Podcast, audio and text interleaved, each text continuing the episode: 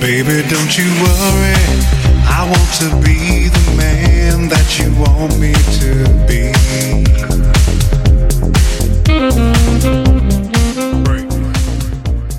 Hello everyone, this is Yuki. Today's topic, we're gonna say something about shopping. You know, shopping is such an essential part of our daily lives.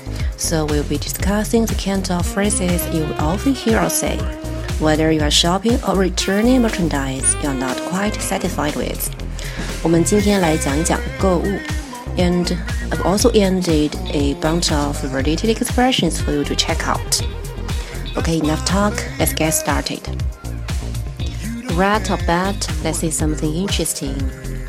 那大家都知道，购物狂的特点就是特别喜欢买，买呀买呀买，一直买到买不动为止，对吧？ 那买到买不动怎样说呢？Shop till you drop。这个 drop 就是瘫倒、倒下的意思。购物狂 shopholic 这个 holic 这个后缀啊是指上瘾者啊的这个意思。那除了这个 shopholic，我们一般还会听到酒鬼、酗酒者 alcoholic，那工作狂 workaholic。OK，now let's go shopping。那如何和店员沟通呢？How do you communicate with shop assistant？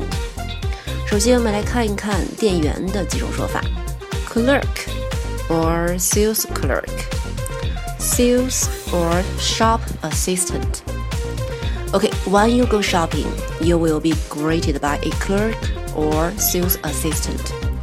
They may ask you, "Are you finding everything alright?" 你需要帮助吗？ 你找得到想要的东西吗？Is there anything I can help you find？能帮你找什么吗？Can I help you with anything？能帮你吗？啊，有什么可以帮到你的吗？那你可以怎样回答呢？No thanks. I'm just browsing or I'm just looking. 不用，谢谢，我只是随便看一下。Not yet. I will let you know if I need help later. 哎，还不需要，需要帮忙呢会告诉你。 Actually, yes. I'm looking for. 啊，可以呀，我想找什么什么什么啊。Yeah, I was wondering if you carry. 啊，我想知道你们有没有什么什么什么东西。Yes, could you direct me to? 嗯，你能告诉我怎样去？比如说，女装部，Women's section；男装部，Men's section；童装部，Children's section。好，那接下来我们看买衣服的一些表达。 Could you get me the next size up or down？能给我再大一号的啊，或者是在能给我再小一号的吗？Does this come in a bigger or smaller size？这件有更大一号的，或者是这件有更小一号的吗？那我们来看一看衣服尺码的一些表达：extra small 啊，超小码；small 小号的啊；medium 中号；large 大号；extra large 啊，就 是超大码。Could I get this in a size extra small？能给我超小码的吗？Are there other colors in this style？这款有别的颜色吗？Does this still come in other washes？那买牛仔裤的时候呀，W A S H wash 这个词呀可以代替 color。OK，我们接着看，那 It's too tight 啊，太紧了；It's too loose 太松了；It's too short or too long 太短了，太长了；It's too dark；It's too bright 太深了啊，太艳了。好，那如果你很喜欢，想要买，你就可以说 I will take it or I will take this。那如果款式、尺码、价格不合适，你不想要，你可以说 Sorry, no luck。啊，不好意思，我不太喜欢。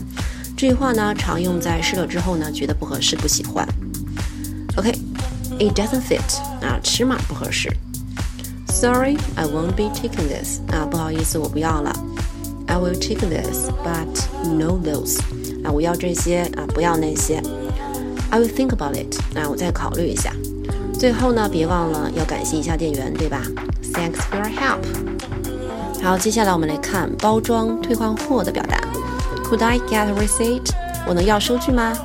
Could I get a gift receipt？能给我礼品收据吗？ 注意啊，在国外这个 gift receipt 啊，是指这个收据呢会隐去价格，目的呢是送人的时候呀，对方会有收据做这个退换货用，但是是看不到价格的。Do you offer gift wrapping？你们提供礼品包装吗？这个 wrap 啊，注意它的发音，W R 字母组合啊，这个 W 是不发音的。What's your return policy？啊，你们的退换货政策是怎么样的 ？Do you provide tax refund？啊，你们提供退税吗？What's the warranty？Or does it come with warranty？啊，有保修吗？最后呢，我们来看一看讨价还价，to haggle or not to haggle。Okay, if you are at a chain store, don't haggle.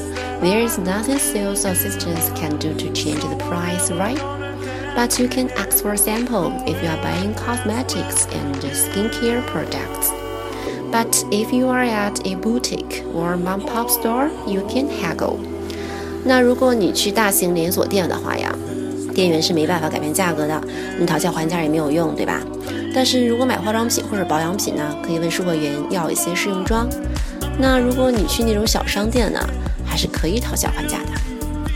那你就可以这样说：Is that the final price？这是最低价吗？I really like it, but the price is a bit too high。我很喜欢，但是价格有点高。Could you give me a better price？能便宜一点吗？OK。Ask nicely.